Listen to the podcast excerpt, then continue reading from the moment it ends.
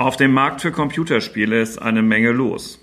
Gerade eben hat die Europäische Kommission die Übernahme des amerikanischen Spieleentwicklers Activision Blizzard durch Microsoft unter Auflagen genehmigt. Und wenn Microsoft dann immer noch möchte, hat das Unternehmen gute Gründe, in diesen Markt zu investieren, denn es ist inzwischen ein riesiger Markt geworden. Die Wirtschaftsprüfungs- und Beratungsgesellschaft PwC erwartet, dass das globale Marktvolumen bis 2026 mehr als 280 Milliarden Euro erreichen wird. Und dafür werden Leute gebraucht, die sich in dieser Branche auskennen, die sich konkret für diesen Beruf entscheiden, sich dort bilden und weiterbilden. Darüber wollen wir heute reden. Herzlich willkommen zu einer neuen Folge des FAZ Digitech Podcasts, liebe Hörerinnen und Hörer. Heute mit einem Gast, der für das Unternehmen arbeitet, das eben schon in der Anmoderation erwähnt worden ist, die Wirtschaftsprüfungs- und Beratungsgesellschaft PwC. Sebastian Holze ist dort Director und kennt sich in diesem Markt und gerade rund um die Themen, wie es dort auch mit äh, Aus- und Weiterbildung weitergeht, bestens aus. Herzlich willkommen, lieber Herr Holze, im FAZ Digitech Podcast. Hallo Herr Knob, ich freue mich dabei zu sein. Ja, vielen Dank, dass Sie da sind. Und natürlich sind wir hier im Stammteam vertreten. Also Alexander Armbruster aus unserer Wirtschaftsredaktion ist mit dabei und mein Name ist Carsten Knob. Ich bin einer der Herausgeber der FAZ. Herr Holze, wenn Sie ganz kurz nochmal sagen, also Director bei PwC, darunter kann man sich jetzt alles und nichts vorstellen. Was ist da so Ihre Kernkompetenz, Ihre Kernaufgabe? Also ganz kompakt gesagt bin ich äh, Direktor im Bereich People and Organization nennen wir das. Das heißt, ich berate Unternehmen, begleite Unternehmen auf ihrem Weg durch die digitale Transformation auf der menschlichen Seite, wenn man so will. Das heißt im Bereich Organisationsentwicklung, Personalentwicklung und darf in dem Kontext auch noch eine Hochschule leiten, an der wir uns als PwC beteiligt haben. Na, welche ist das? Das ist die DBU, die Digital Business University of Applied Sciences in Berlin. Eine der aus meiner Sicht innovativsten jungen Hochschulen, die wir gerade in Deutschland haben und die sich zur Aufgabe gemacht hat, Digitaltalente auszubilden im Bereich Cybersecurity, im Bereich Data Science, in all diesen ja, Profilen, die der Mittelstand, die Banken, die Stadtwerke, all diese Menschen und auch die Großen suchen genau diese Profile und da unterstützen wir sehr gerne bei. Da haben Sie die Rolle eines Director inne. So und so viel soll es dann auch zu Ihrer Person erstmal gewesen sein. Wir starten ähm, dann doch mal direkt ins Thema. Der deutsche Markt, aber nicht nur der deutsche Markt für Video- und Computerspiele boomt. Sechs von zehn Deutschen sitzen laut Branchenverband Game mindestens gelegentlich vor einem der Geräte, die man braucht, um mit Computern zu spielen, also den klassischen Konsolen, PCs, Smartphones oder Tablets. Und ähm, das ist dann ja schon ein Markt, der es mit vielen anderen großen Märkten aufnehmen kann. Ähm, allein 4,5 Milliarden Euro im ersten Halbjahr 22 umgesetzt auf dem deutschen Markt. Ähm, ich weiß jetzt gar nicht, ich glaube, das ist äh, mehr als Kino, müsste man nochmal nachgucken, wissen Sie vielleicht besser. Ähm, was zahlt denn da alles so drauf ein? Also welche welche Trends und Entwicklungen sorgen dafür, dass dieser Markt so groß geworden ist? Corona allein wird es ja nicht gewesen sein, Herr Holze. Nee, Corona allein war es nicht. Und ich kann Ihnen auch die äh, aktuelle Umsatzzahl von 22 noch hinterher liefern. Wir sind am Ende bei knapp 10 Milliarden rausgekommen, 9,8 oder sowas. Das heißt, diese Zahl, die Sie genannt haben, hat sich auch so fortgesetzt. Und wir sehen auch ganz klar, dass der Markt unglaublich wächst. Ja, allein im äh, im Gaming-Online-Bereich haben wir ähm, Umsatzvolumina von 20 Prozent und mehr. Ja, wir sehen in Deutschland auch, insbesondere auch durch Startup-Förderung, inzwischen auch einen boomenden Markt als Standort ja, für ähm, Spieleentwicklung. Und dann haben wir natürlich das, was Sie gerade erwähnt haben, ja, eine Corona-Pandemie, in der auf einmal der persönliche Austausch, das Miteinander, der gemeinsame Sport. Ja, ich erinnere mich da, dass meine Söhne auf einmal nicht mehr zum Fußballtraining gehen konnten, zeitweise. Auf einmal ging das alles nicht. Und da hat, glaube ich, ähm, durchaus auch die ja, Videospielbranche, ja, ähm, eine Möglichkeit geboten, auch in Communities gemeinsam mit Freunden, mit Familie Zeit zu verbringen, ähm, gemeinsam Abenteuer zu erleben, ja, die in der Zeit nicht möglich waren. Das war ähm, sicherlich eine gewisse Befeuerung, aber gleichzeitig auch für die Industrie selber eine ganz schön große Herausforderung, denn Sie können sich vorstellen, bei vielen dieser Titel, das sind ja keine einfachen Spiele. Da sind große Geschichten hinter, da ähm, steckt ganz viel kreative Arbeit drin und jeder, der kreativ arbeitet, jeder, der Ideen produziert, der weiß, da ist das sich mal zusammen in einen Raum setzen schon unglaublich wichtig. Und da haben die, die hat die Industrie durchaus auch drunter gelitten und dafür aber mit zwei, in 22 mit immer noch einem Wachstum von, ich glaube, so knapp zwei Prozent ähm, sich doch solide einfach gehalten. Und es gibt ja ganz unterschiedliche Spiele, äh, zum, zum Teil wirklich extrem herausfordernde Rollenspiele, für die man extrem viel Zeit aufwenden muss, um sich da durch die ganzen Ebenen zu kämpfen, in verschiedenen Ausspielformen als ganze, also Serien, dritter Teil, vierter Teil. Heißt, erwartet wird jetzt gerade der vierte Teil der Spielreihe Diablo zum Beispiel, wenn man sich auf diesem Markt da auskennt. Und dann gibt's so ähm, Gelegenheitsspiele wie Candy Crush, wo man einfach mal, wenn man auf irgendwas wartet, an der Bushaltestelle oder so eine Runde ja. mitspielt. Das ist zum Beispiel das Flaggschiff von Activision Blizzard, diesem Unternehmen, das eventuell jetzt tatsächlich von Microsoft übernommen werden kann. Also ein, ein sehr breit, breit gefächertes Portfolio, das dann letztlich für diesen immensen Umsatz sorgt. Ja, unglaublich. Und das Spannende ist ja, Sie haben es schon angesprochen, Gaming ist halt nicht Gaming. Ja, also wir unterscheiden da ganz klar in sogenannten Casual Games, das ist sowas wie Candy Crush ähm, oder ähnliche Titel, June's Journey und wie sie alle heißen, wo ja einfach Spiele gespielt werden, auch der Unterhaltung wegen, des Erlebnis wegen. Aber auch dort sehen wir immer mehr ein Miteinander, sogar oder auch kompetitive Formen, insbesondere in Asien.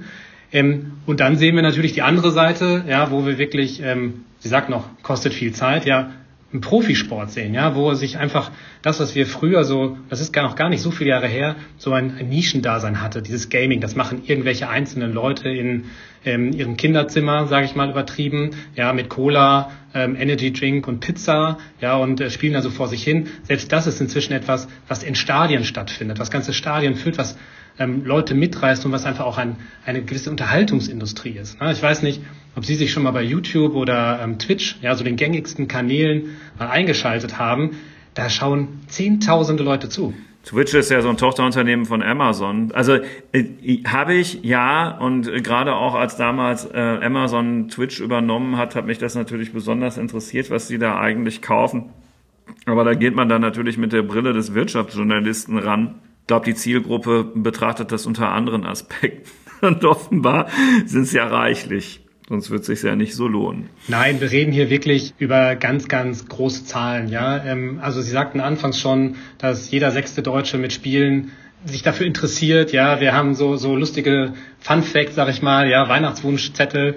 Da hatten wir ähm, bei 14 Millionen Deutschen hatten wir irgendwelche Dinge auf dem Wunschzettel stehen, die was mit Gaming zu tun haben. Ja, von den Controllern über bestimmte Spielen, Konsolen, ähm, Lizenzen und so weiter.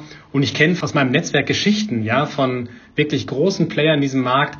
Ähm, sie glauben gar nicht, was da auch ein, ein Volumen an Geld hinterliegt. Da werden, da gibt es einzelne Spieler, die Zehntausende oder bis zu Hunderttausend Euro ausgeben, um sich zum Beispiel ein wir nennen das so unfairen Vorteil zu erkaufen, ja, dass man eine bestimmte Ausrüstung hat, dass man bestimmte Level freispielt und so weiter.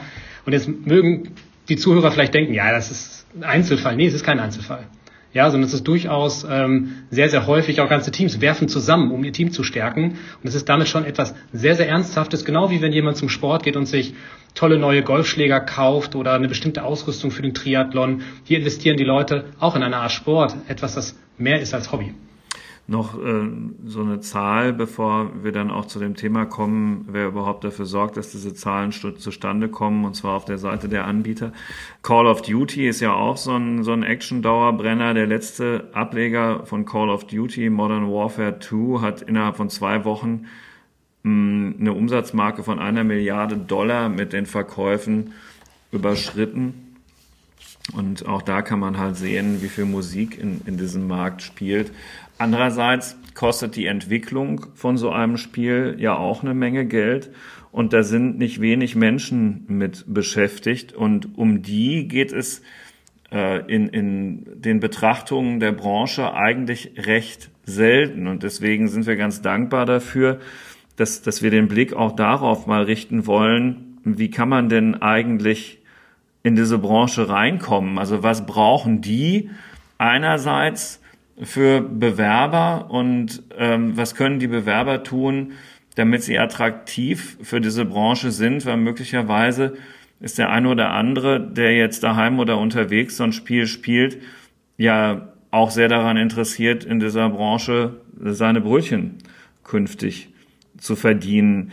Ich nehme mal an, Alex, also mir ging es so in der Vorbereitung auf diesen Podcast, dass ich mich dabei selbst ertappt habe, dass ich mir über den Punkt eigentlich bis jetzt relativ wenig Gedanken gemacht habe, wie diese Branche eigentlich ihre eigenen Arbeitskräfte akquiriert, was da so für Fähigkeiten notwendig sind.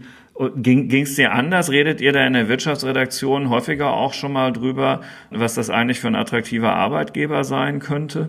Nee, tatsächlich ist im Fokus vor allen Dingen das Produkt oder die Produkte, die rauskommen und was besonders gefragt ist und wie stark das wächst. Und über den sozusagen als, als Untergruppe von Softwareentwicklern, die Computerspiele entwickeln, die haben wir tatsächlich vielleicht gar nicht so im Fokus, wie wir sie haben sollten. Das, was wir immer mal haben, ist dann schon Interviews mit Managern von den Studios oder mit, mit, ja, mit, mit manchen Vertretern. Und dann sind es natürlich vor allen Dingen Leute, die selbst gerne gespielt haben und die dann da einsteigen. Aber vollkommen zu Recht sagst du, dass wir da, ähm, und gerade wenn es darum geht, was können die eigentlich verdienen, was brauchen die für ein spezielles Profil, da sind wir bisher nicht ähm, spezifisch genug, vermutlich. Ja, deswegen, Herr Holzer, haben wir mit Ihnen ja tatsächlich den perfekten Gesprächspartner hier. Bevor wir ins Detail gehen, würde ich sagen, machen wir es auch hier so wie gerade eben. Wir gehen erstmal vom, vom Großen äh, dann in, ins Kleinere.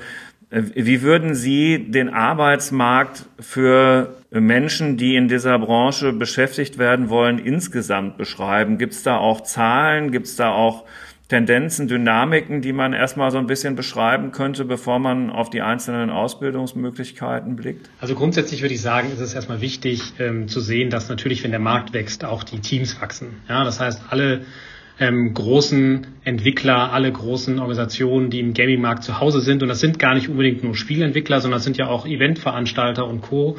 Ähm, wenn wir über Gaming reden, reden wir am Ende nicht nur darum, dass man ähm, tolle Spiele entwickelt, sondern auch ähm, ein Erlebnis schafft, ja, eine ganz, eine ganze, ich sag mal, ähm, Experience entwickelt, ja, und darum passiert eine ganze Menge. Und so vielfältig sind inzwischen da auch die Jobs, ja. Allein wenn man mal überlegt, wie wird so ein Spiel eigentlich entwickelt, es gibt Spielmechaniken, es gibt äh, Design, es gibt bestimmte Level, die entwickelt werden müssen, eine Story, es gibt Art Design, ähm, es gibt bestimmte Prozesse dahinter, wie entwickelt sich so eine Marke. Ne? Sie haben gerade den einen oder anderen Titel genannt.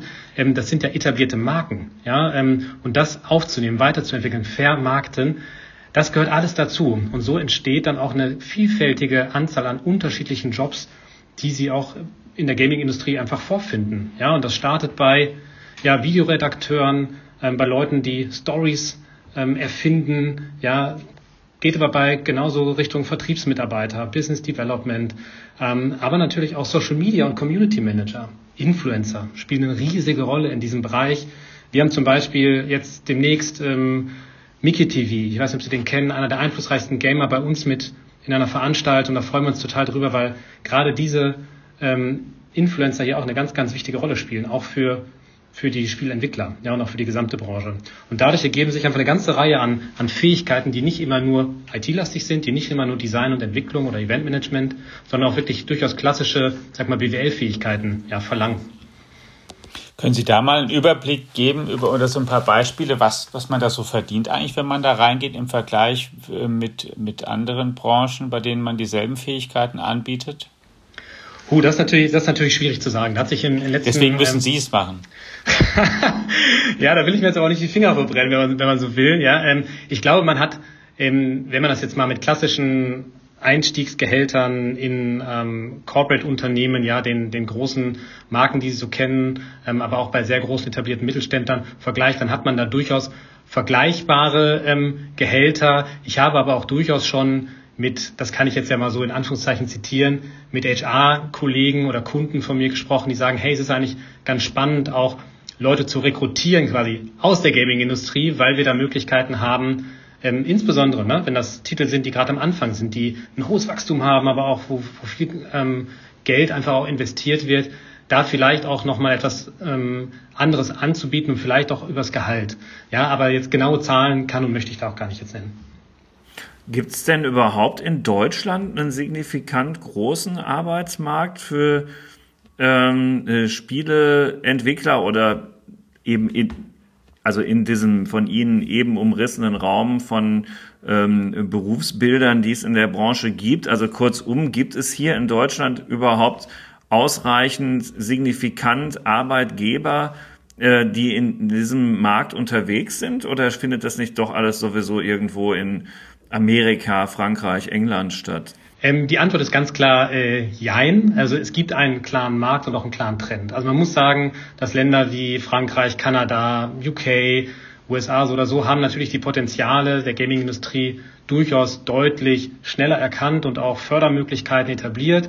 Ähm, in Deutschland sind wir sehr, sehr gut im Konsumieren. Ja, da sind wir, glaube ich, mein letzter Stand auch wirklich Platz eins in Europa, ja, ähm, und weltweit auch unter den Top ähm, 10 ähm, vertreten. Das heißt, wir sind sehr, sehr gut im Konsumieren. Was so das Thema wirklich Produktentwicklung angeht, ähm, hinken wir noch ein bisschen hinterher. Ja? Ähm, da sind wir jetzt so seit zwei, drei Jahren, gibt es auch ähm, Fördermöglichkeiten, die werden tatsächlich auch sehr gut wahrgenommen und wir haben da auch eine gewisse, ich nenne es mal Gründungswelle irgendwie jetzt erlebt und ähm, sehen dann auch durchaus in den Zahlen, die jetzt auch zuletzt vom, vom Games-Verband, glaube ich, veröffentlicht wurden, wo die Mitarbeiterzahlen auch ähm, zweistellig steigen. Ja, und ähm, das würde ich als guten Indikator sehen, dass sich die Branche entwickelt, dass wir dort auch etablierte Unternehmen haben. Und da gibt es den einen oder anderen Hotspot, ne, wie beispielsweise Berlin, wo sich auch alle tummeln.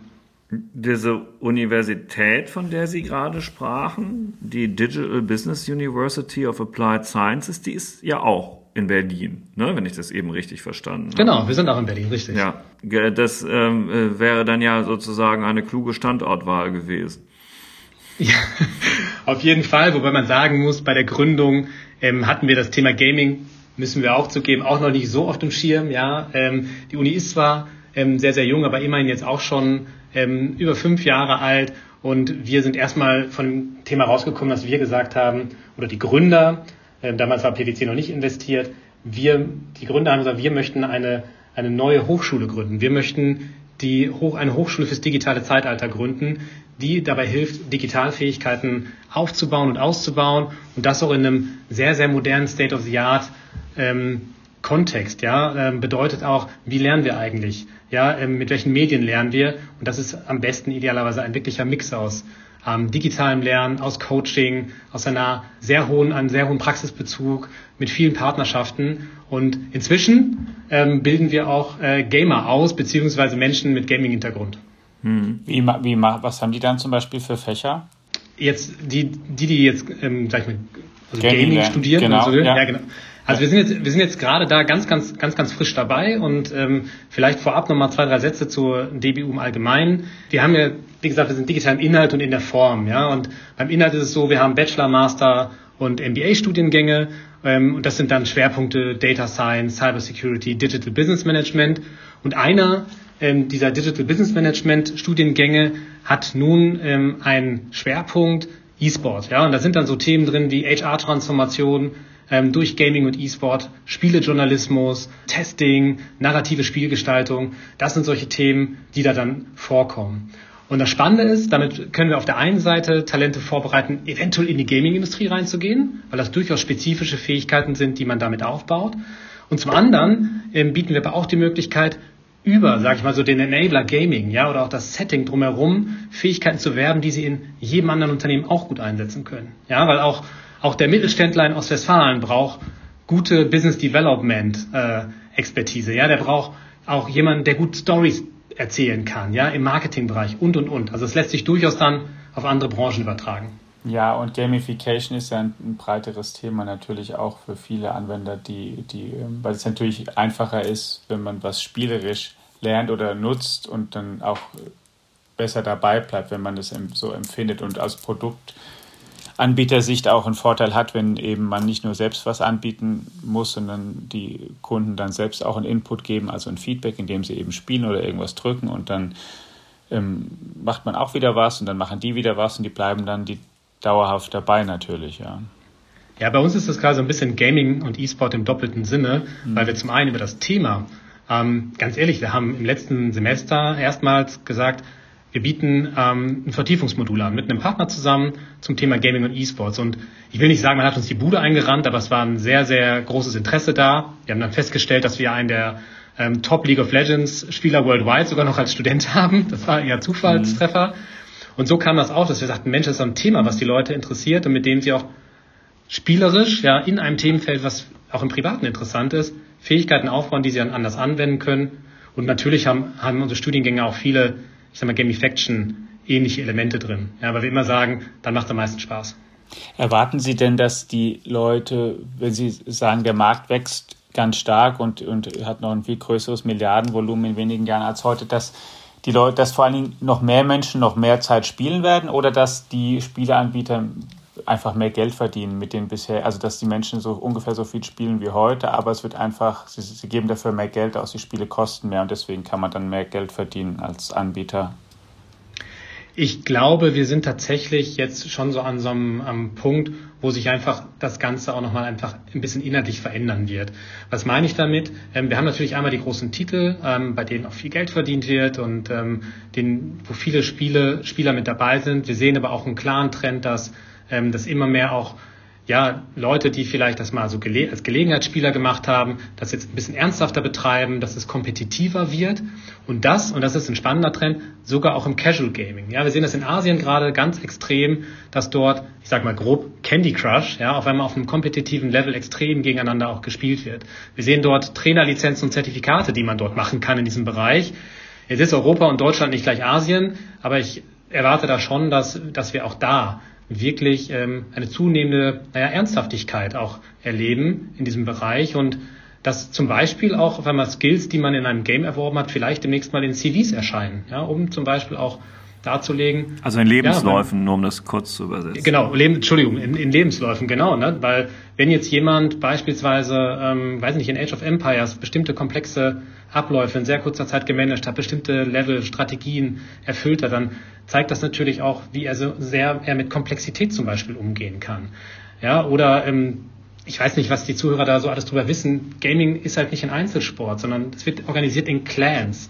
Ja, und wenn man dann es schafft, zu einer bestimmten Uhrzeit eine bestimmte Menge an Menschen, vielleicht sogar weltweit, ja, dazu zu bewegen, in ein Spiel reinzugehen, als Team dort anzutreten, dann hat das auch was mit Führungskompetenz in irgendeiner Form zu tun. Ja? Wie weit das immer eins zu eins matchbar ist, da kann man drüber streiten, aber ich bin fest davon überzeugt, dass, dass sich da einfach auch ähm, das Gaming immer noch mehr ist als Zocken, ja, und dass dementsprechend wir diese Bedeutung auch zunehmend dann erkennen.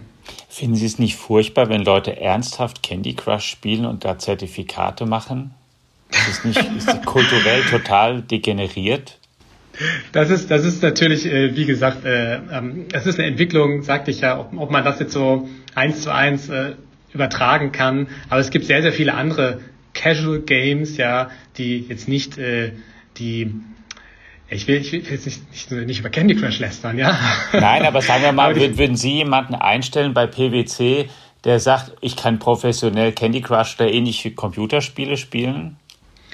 Nein, also das, ich würde den deswegen nicht einstellen. Aber, ja. aber wenn jetzt jemand in einem Gespräch zum Beispiel ähm, zu seinem Hobby was erzählt, ja, was er sonst so macht, was ja. ihn antreibt, und das dann zum Beispiel in den Kontext bringt, so, warum ihn das antreibt, warum er das toll findet, ja, und ähm, ja dass er bestimmte Dinge, ich meine, Sie müssen sich das überlegen, was junge Leute heute teilweise im Hobby erwerben, von Videoschnitt über wirklich auch Marketingfähigkeiten, wie wir sie uns alle wahrscheinlich im Studium mal gewünscht hätten. Ja, ähm, das lernen die jungen Leute heute ganz so nebenbei. Ja, und wenn man das, glaube ich, auch gut verkaufen kann, dann macht das schon Sinn und dann wird mich das vielleicht auch als einer von verschiedenen entscheidenden Punkten dann auch vielleicht überzeugen. Also bei einem Spiel wie Age of Empire würde ich ja mitgehen, wo sie ein bisschen was organisieren müssen. Aber bei vielem anderen bin ich so ein bisschen naja, also tatsächlich bin ich so ein Fertigkeiten bisschen, werden ja immer abgefragt, Alex. Ja, na klar. Aber ich weiß auch nicht, ob es jetzt, ob ich es für eine so gesunde Entwicklung ähm, halten soll, die, wenn die Leute ähm, in ihrer Freizeit jetzt mehr Candy Crush spielen, anstatt mehr einfach Sport zu machen draußen mit dem echten ja, eigenen Körper. Du wirst halt auch nicht jünger, Alex. Ja, das ist schon richtig, ja. Das ist schon richtig. Aber, du klingst schon so wie Manfred Spitzer. Ich verstehe, ich verstehe Ihren Punkt aber total. Ne? Also ähm, wir sind, glaube ich, auch in Deutschland noch ein bisschen davon weg, dass man das jetzt als äh, größere Kategorie in seinem Lebenslauf äh, dick-gelb rausstreicht und sagt übrigens, das sind meine Kernkompetenzen. Das nicht, ne? aber ich glaube schon, dass man es in gewisser Weise schon ernst nehmen muss. Ja, und wir sehen das ja auch in Unternehmen, dass Unternehmen, ja, mit denen wir arbeiten. Ich sehe, dass die Leute das machen. Ich, Sie wissen gar nicht, wie viele Diskussionen ich auch mit meinen Kindern darüber führen muss, ob man jetzt und wie viel man Computerspiele spielen kann und die Freunde machen das doch dies und so weiter. Ich weiß nur nicht, ob es so eine Entwicklung ist, die ich so super toll finde, oder ob ich da nicht manchmal denke, hm, naja. Ich glaube, ich glaube, ich glaube, es ist aber. So ich glaube, die, die, die Mitte macht's. Ne? Also ich habe ja auch Kinder, meine sind jetzt noch zu jung dafür. Äh, Frage ist, wann ist man zu jung? Der größte ist sechs, ja. Aber ähm, am Ende glaube ich, klar, ähm, auch im Mannschaftssport, klassische Sportarten oder so sind genauso ähm, prägend, ja, was soziale Fähigkeiten angeht, Team Spirit und Co. Aber es ist schon interessant auch, dass wir zum Beispiel, PwC hat äh, die Gaming Masters, ich weiß nicht, ob Sie die kennen, das ist ein Recruiting-Format, ja, wo Unternehmen über Games potenzielle Mitarbeiter und Talente kennenlernen und dann auch dort gemeinsam sehen, ja, wie verhalten die sich denn eigentlich strategisch, ähm, was für eine Auffassungsgabe haben die. Das ist schon ganz interessant. Ja, und am Ende muss man sagen, ähm, wenn die Dinge so sind, wie sie sind, dann kann man sie jetzt natürlich sagen, ist das eine gute Entwicklung. Ähm, aber ich glaube, man hat gute Möglichkeiten als Unternehmen, das auch für sich positiv zu nutzen. Auch zum Beispiel für sowas wie Personalbindung. Ja? Also, weil wenn Sie junge Leute binden und begeistern wollen, der Fachkräftemangel, da sind wir aus meiner Sicht, glaube ich, gerade erst am Anfang, dann ist sicherlich ähm, das Thema Gaming ein Vehikel, ja, ähm, um sich als moderner, offener Arbeitgeber auch darzustellen. Ja. Hm. Ähm, ich habe es ja eben gerade spaßeshalber genannt, den Namen von Manfred Spitzer, der vor ähm, einer Handvoll Jahren mal wirklich einen großen Bestseller geschrieben hat, Digitale Demenz indem er ja exakt das Gegenteil behauptet. Ne? Also dass äh, tatsächlich äh, die Beschäftigung mit all dem, worüber wir jetzt hier gerade sehr positiv ähm, sprechen, was das also alles bringen kann an, an Fähigkeiten und Fertigkeiten, dass das vielmehr das Gegenteil bringt, Aufmerksamkeitsdefizite, Stress, Depressionen, Gewaltbereitschaft. Ich habe mir gerade noch mal den Klappentext rausgeholt und mhm. das Buch aus dem Regal gezogen. Ähm, also ohne sich jetzt en Detail damit auseinandersetzen zu können, ist das Gespräch, das wir jetzt gerade miteinander führen, ja eigentlich eher ein Beleg dafür, dass das äh, so auch nicht ganz stimmen kann, weil ja ganz offensichtlich hochintelligente Menschen diese Spiele spielen und dabei äh, manchmal vielleicht sogar eher noch klüger werden äh, und im Beruf hoch erfolgreich sein können wenn Sie ähm, es zu einem solchen machen, oder Herr Holzer? Also das äh, kann man so dann ja nicht stehen lassen, wie es auf dem Klappentext von Herrn Spitzer seiner Zeit stand. Nein, und man muss bei Manfred Spitzer, glaube ich, ähm, sagen, dass natürlich äh, er auch durchaus immer mal wieder polarisierende ähm, Werke verfasst hat. Äh, ich habe interessanterweise Kommunikationswissenschaften und Soziologie auch studiert und mich mit Spitzer auch in, in anderen vorherigen Publikationen durchaus befasst. Und wir sehen tatsächlich durchaus Studien, die mehr oder weniger das Gegenteil zeigen. Ja? Ob man dem jetzt immer glauben kann oder nicht, ist die andere Frage. Ne? Aber jetzt ähm, ist es schon so, dass das natürlich in Spielen, also erstmal sind unglaublich viele Menschen, die spielen, auch durchaus, ähm, das ist jetzt nicht dieser Couch Potato, der es in seinem Leben zu nichts gebracht hat, ne? sondern es sind Leute, die durchaus clever sind, die was auf dem Kasten haben, die eine gewisse Intelligenz mitbringen, die zum Beispiel auch Vorlieben vielleicht für MINT-Fächer haben Komischerweise sind das Leute, die wir dringend suchen in Deutschland. Ja, und ähm, die damit ja ähm, wirklich auch Fähigkeiten schulen, die sie in ihrem beruflichen Alltag ähm, total gut umsetzen können. Mhm. Natürlich. Sport kann, kann man ja trotzdem noch machen, Alex. Wie genau, immer im Leben ist es ja eine Frage der Dosis. Genau, das Gift, die Dosis macht das Gift, ne? so ja. ungefähr. Ne? Weil klar, wenn jetzt jemand äh, 10 Stunden, 18 Stunden am Tag ähm, vorm Rechner sitzt, ja, ähm, und alle sozialen sonstigen Kontakte abbricht, dann kann das natürlich nicht gesund sein. Ja. Ja, das ist im Prinzip so das, was mich da bei, bei dem Ganzen ein bisschen umtreibt, auch wenn ich höre, dass wie viele tausend Leute in ein Stadion gehen, ähm, um anderen beim Computerspielen zuzusehen, was auch eine, ähm, ähm, wie soll ich sagen, persönlich merkwürdige Vorstellung finde. Ich sehe, dass das stattfindet und wie das begeistert, aber das, äh, ich, ich würde es nur damit auch nicht übertreiben.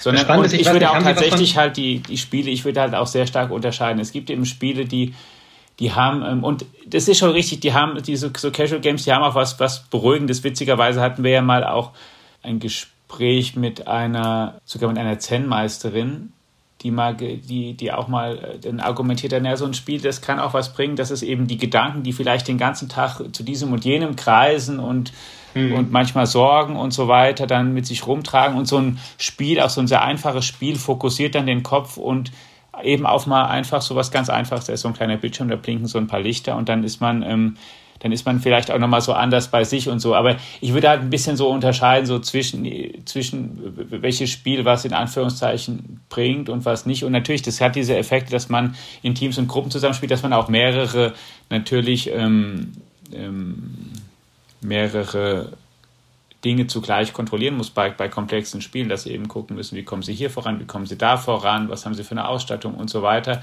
Und das ist natürlich eine, eine absolute Fähigkeit, nur ähm, ich sage, sagen wir mal so, wenn ich, wenn ich höre, das sind Märkte, die einfach nur wachsen und die Leute machen das immer mehr und mehr, das ist nicht was, was mich so per se einfach nur ähm, erfreuen würde.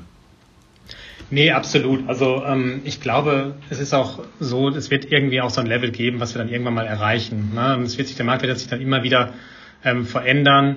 Und ähm, das Spannende ist ja, was es eigentlich für noch ganz andere Auswüchse gibt. Ich weiß nicht, ob Sie ähm, von der Kings League schon mal gehört haben. Sagt Ihnen das was? Die Kings League ist eine Liga, äh, eine Fußballliga quasi, eine alternative Fußballliga, wenn man so will, die von Girard Piquet gegründet wurde. Ah ja, doch. Ähm, und, ja, ja, ja, der sagt uns ja, was. Ja, ja. Der sagt Ihnen, der Nein, Shakira. Auf die Kings League, ne? ja. auf, die, auf die Kings League, ja, klar.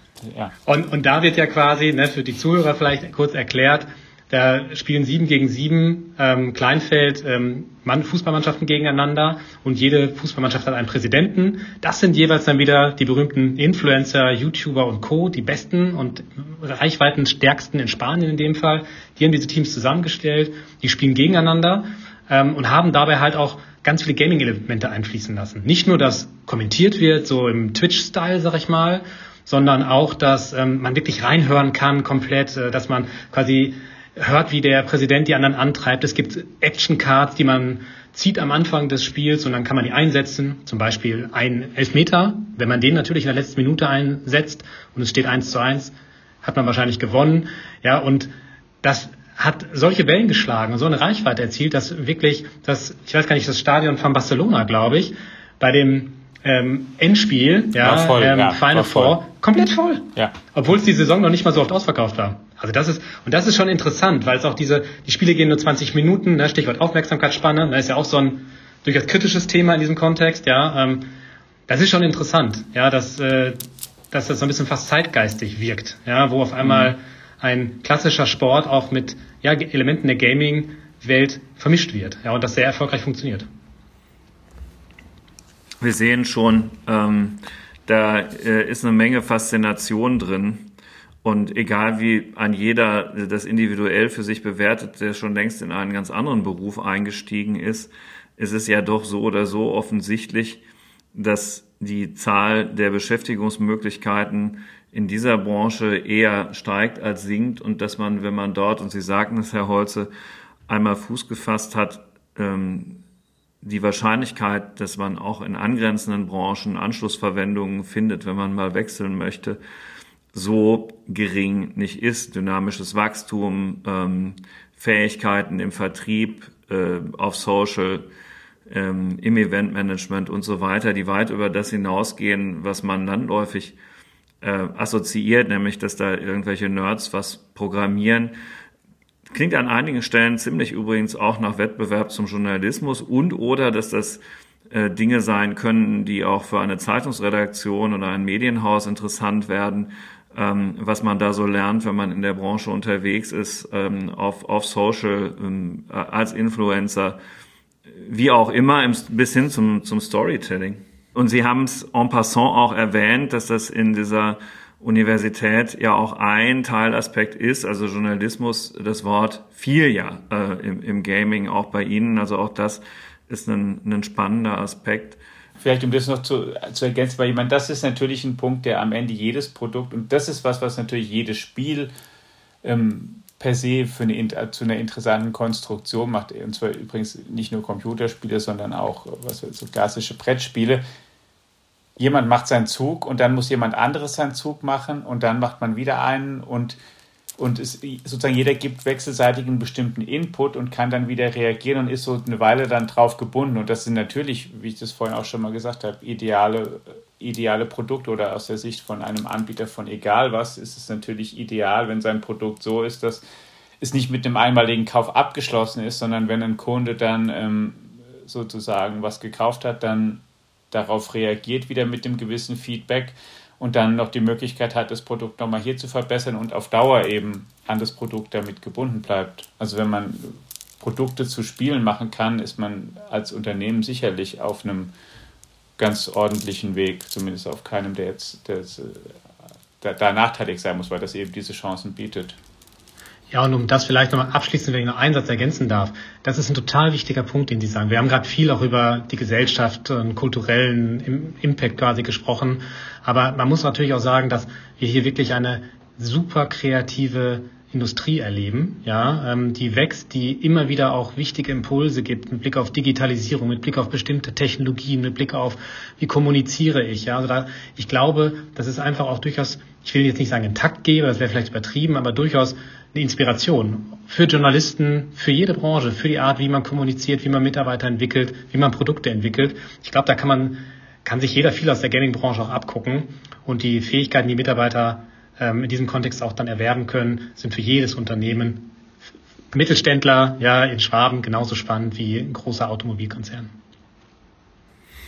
Tja, so ein Spiel erreicht obendrein noch eine gewisse Kundennähe, wenn es denn gut funktioniert. Auch das ist ja nie äh, verkehrt, wenn man die Erfahrungen daraus mit in ein weiteres Unternehmen bringt. Vielen Dank, lieber Herr Holze, ähm, Director bei äh, PwC, heute im Gespräch über die Frage, wie sich der Gaming-Markt weiterentwickelt und wie man sich da beruflich ähm, positionieren kann, wie man da überhaupt einsteigen kann.